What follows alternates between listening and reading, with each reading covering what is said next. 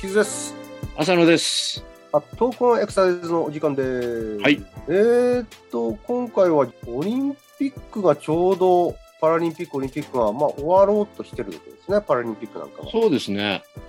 まあ、実際今これ収録しているのは、あの、オリンピックが終わってパラリンピックが始まるちょっと前ぐらいのちょっと前なんですけどね。直前。うんうん。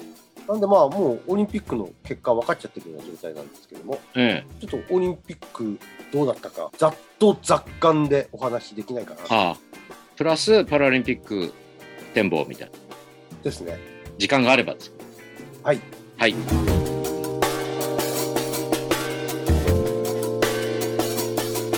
もう本当はこれ放送されるときはパラリンピックが終わらんとする頃なんですけど、予定通り始まってればね。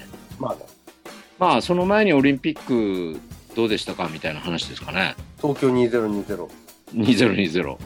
まあ、実際は21なんですけど、うん、まあ話し出したらきりないんでしょうけどうん、話さないと思えば別に何もないっていうところもあるけどオリンピックの良さってね、普段もう見たりすることのない競技を見るこうとができる、ん、うん、ああいったところや、まあ普段からこう声援を送っているあのビッグなスポーツなんかの、まあ、醍醐味なんかっていうのはありますよね、うんまあ、そういったところが見どころだとかと思うんですけども、まあ、今回はねいろんな要素がま混じり合ってしまってうん、どうしてもそこはふっついて離れないこびりついて離れないっていうところあるんですが、まあ、それを除いて純粋に身体運動的に見たオリンピックで気づいたことみたいのがあれば。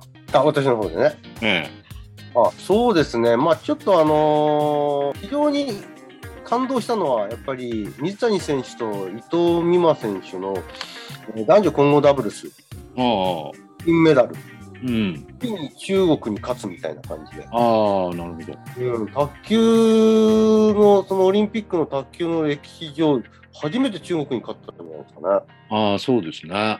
まあ、金メダルと取るっていう意味ではね、まあ、中国選手に勝つことあるんでしょうけど、まあ、オタク数年前、ちょっと卓球バカにしてはいないんだろうけど、うん、あの軽く見てたところ、節があるので、球は軽いからね。でもやっぱりパワーないと勝てないだろうなっていうのは分かりますよね。ああ、わかりましたね。ね。うんあの卓球って手使ってるから腕のスポーツのようなき印象があるんだけどああ、別に手太くないですもんねみんな腕いや、そうです。 そうまあ、結局素手何のスポーツかっていうとやっぱりバドバドミントンにも通ずるんだけど当たり前なんでしょうけどフットワークのスポーツですね、いや、もうスポーツすべからくじゃないですかね。うんうん。まあ、特に卓球はその私あの時にあの軽い球打つのになんでバーベルも持ち上げなきゃいけないんだって、うん。あの本当に失礼なことをかましちゃったんですけどでも結局のところやっぱりフットワークイコール瞬間的に身を動かさなければならないと。うん。で動いてまた戻ってこなきゃならないっていうことですよね要は。そう。これはもうテニスもバドンも、で、まあ、あらゆる走るスポーツ全部そうなんでしょうけど。それに加えて、あの、動体視力プラス、あの素早さで腕を振るってことは、今までオタクがシリーズで言ってくれた体幹筋体感あれが強くないと、あのスピードについていけないでしょうね、きっとね。うん。あの多分振ってる姿を見ると相当脊柱は動いてると思うんですよ。うん。うん、じゃないと、あのー腕だ振りだけでどうにかなるものじゃないですよね。うん。むしろ腕だけでやろうとすると、あのーインピンジメント症候群のようなあの肩の腱板障害を起こす危険性もあるんですよね。だからやっぱりあの肩甲骨や脊柱の動きあってのあの腕の速さだとか、でも何よりもまず球に追いつかなきゃいけないんだよ。うん。だからやっぱりその足の下半身のそのパワー、パワーを上げるために、ではどうしたらいいかっていうと、早く動くか重量負荷を加えるか。うん。重量負荷を加えた上で早く動くかっていうことになっちゃう。うん。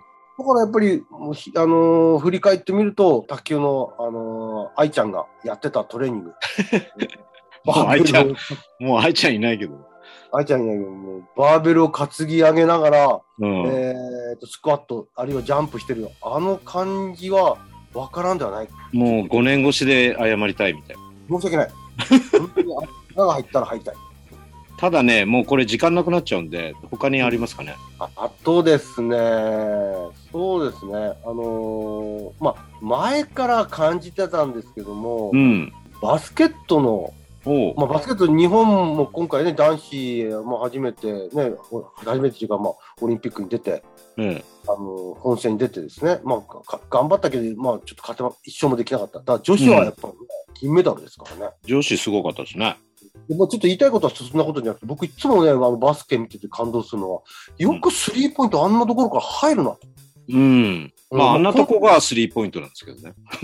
もう当てる近かったら3点もくれないんですけども、うん。うんでもよくあのスリーポイントエリアから球が届くな入る入らない以前にですね確かに。あなん僕ね自分でやることあるんですけどたまに、全然届かないですねやっぱりあれもかなり全身使いますよね。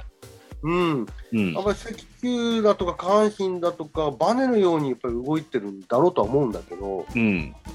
腕の力だけではないんでしょうねやっぱりね腕の力だけではないですね。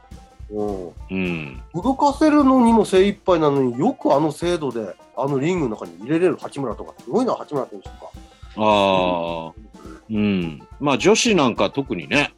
うん女子はそれが一つの作戦でもあったわけで、もかなり練習したんじゃないですかね。ううんやっぱり体格的に劣るのをスリーポイントでこう稼いでいくっていう作戦ですから、それは見事に当たったっていうところなんでしょうね。そうねやっぱり大量得点にもまあ要するに空中戦的になっちゃうんですかね大量得点もつながりますしねうん。空中戦まあその球をどんどん上に上げてああ、そういうことね。いってるっていう のはあの要するにまあ体こうぶつかってはいるわけじゃないからうん。そういうそうドライブして持ち込んでいくっていうのとはちょっと違う感覚そうですねね。で、時にドライブして持ち込んでっていうう、んこの使い分けがね、そう見事に。浅野さんどうでしたこのオリンピックで何かこいや、そんなにね、今回ね、さっき言ったようにいろんなものがついてたので、あと、日本でやってるので、う日中にやってることが多くて、あんまり見る機会は多くなかったんですけど、だから、普段見れないカヌーとかね、うんボートとか、うん馬術とか、そういうの見たかったんだけど、見れなかったんですよね。そうですよね、うん。まああんまりその土曜日日曜日のや休みの日にそういった競技あんまりやってくれないですよね、うん。土日になるとこう、まあ、バスケだとかサッカーだとかゴルフとかやってましたけどね、あ、ゴルフとかね。うん、そういう意味ではちょっとうん普段見れない競技ゆっくり見れない見るっていうのはなかなかできなかったうん。まあ、サッカーに関しては僕、金メダル取れたはずのチームだと思ってたから、うんもうこれは監督の責任だろうなっていうふうに思いますけどね。ほら辛口ですね ちょっと身体運動関係ないかもしれないけどね。 うん、まあそれ言い出すとね、もう、あのー、1時間ぐらい話せちゃうので、うんまあそれは抜きにしたとして、あとはなんだろうな。まあでもあのースピードあ、スポーツクライミングってやっぱりスポーツなんだなと思いましたね。いやすごいですねうん。あの僕も男子のやつ見てたんですけども、うん。最初のあの登るやつ、スピードっていうんですか、何でしたっけ、一番最初の、あのうん3つある競技の中の、ススピードだ。ピードでしたっけ、速いですね、本当に、ねもうあのスパイダーマンみたいな感じでいした、や、本当にスパイダーマンですよね。うん、人間ってあんなふうに動けるんだって、うん。うん、で、えっと、その次のボルダリングでしたっけ、うん。あのーかなり難しいものをこうあ上がっていく、そ相当自分でこう考え戦略を練りながらやって、なんとかできるかできないかってあいうれ、面白いのは、あの、敵同士で話し合って戦略、アドバイスし合ってるんですよね。そうですよね。うん。だから、共通にこの課題をいかにボルダリング、ボルボルダーじゃないし、なんていうんですかね。まあ、いわゆるスポーツクライマーとしてどう攻略するかっていうのは共通のなんか課題になってんだなっていうのが面白かあっのたです。 2番目の競技に関しては、確か即あのタイムは取ってないですね。うん。課題遂行できどこまでできるかっていうやつで見てますよね。うんうん。だから、その課題の遂行まああ、の制限時間はあるけど。が、ああ、制限時間もね、うん。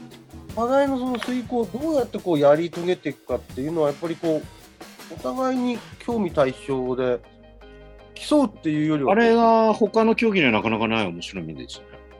そうですよね。これも身体運動とはあんまり関係ないかもしれないけど。いやでもあのボルダリングのあの壁見たらやっぱりとんでもない角度っていうんですか。うん、あれだからね、考える人もすごいなと思って。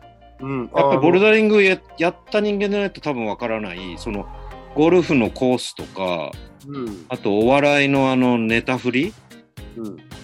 いろんな課題、お題があるじゃないですか。あえれ、解く人もすごいけど、考える人がもっとすごいなっていう感じがして。え問題提出者が。そうそうそうそう。いやそうですね。ボルダリングのあの課題はそういう意味では作る方にも試されてるものがありますうね。ん。まあ、話し出すとね、キリがないんですけど、今ね、多分パラリンピックやってると思うんですよ。うん。うん。パラリンピックでね、僕興味あるのあるんですよね。あの、ゴールボール。おう音あで、れ好きなんですよね。あのチャリチャリって言ってるチャリチャリ。 まあね、音するんだけど。やつ。うんでも、あれすごい面白いなと思って。あれ周りはね音立っちゃダメですからね。そうですね。うん。いろんな投げ方があって面白いなっていうのと。うん。うん。まあ、あと、ボッチャですかね。ああ。ボッチャはこれユニバーサルスポーツですよね。そうですね。あの、うん学校でこう指導行ってますよね、先生とかも。うん。あの、介護のレクリエーションなんかでも使うんですけど、いろんな、どんな状況の人でも、等しく競技ができるっていうことですよ、ね。なかなか頭とね、こう、コーチ動作っていうんですかボールのコントロールっていうのはすごい、まあ力も必要なんですけどね。うん。あの、特にパラリンピック出るような方、いろいろな、こう、いわゆる障害というのを持っておられるから、まあ、あ。病気や障害の特性をうまくこう利用してっていうんですかね。ううん、まくこう使って、あの、投げたりとか、コース選びをしたりしてるところがあります、人によってはかなりあれ重たい球になるんですよね。うん。うん。まあ、それがどうなってるかなっていうのが、こう、次のパラリンピックの話をするとしたら、そんな感じですかなるほど。ね。うん。じゃあ、まあ、またなんか、えっ、と、振り返る機会があれば、そうですね。全部終わった後またね。うん、オリンピック・パラリンピック、はい。東京2020、えー、また取り上げていきたいなと思います。宣伝に、広報か君は、みたいな。ございました。はい。ありがとうございます。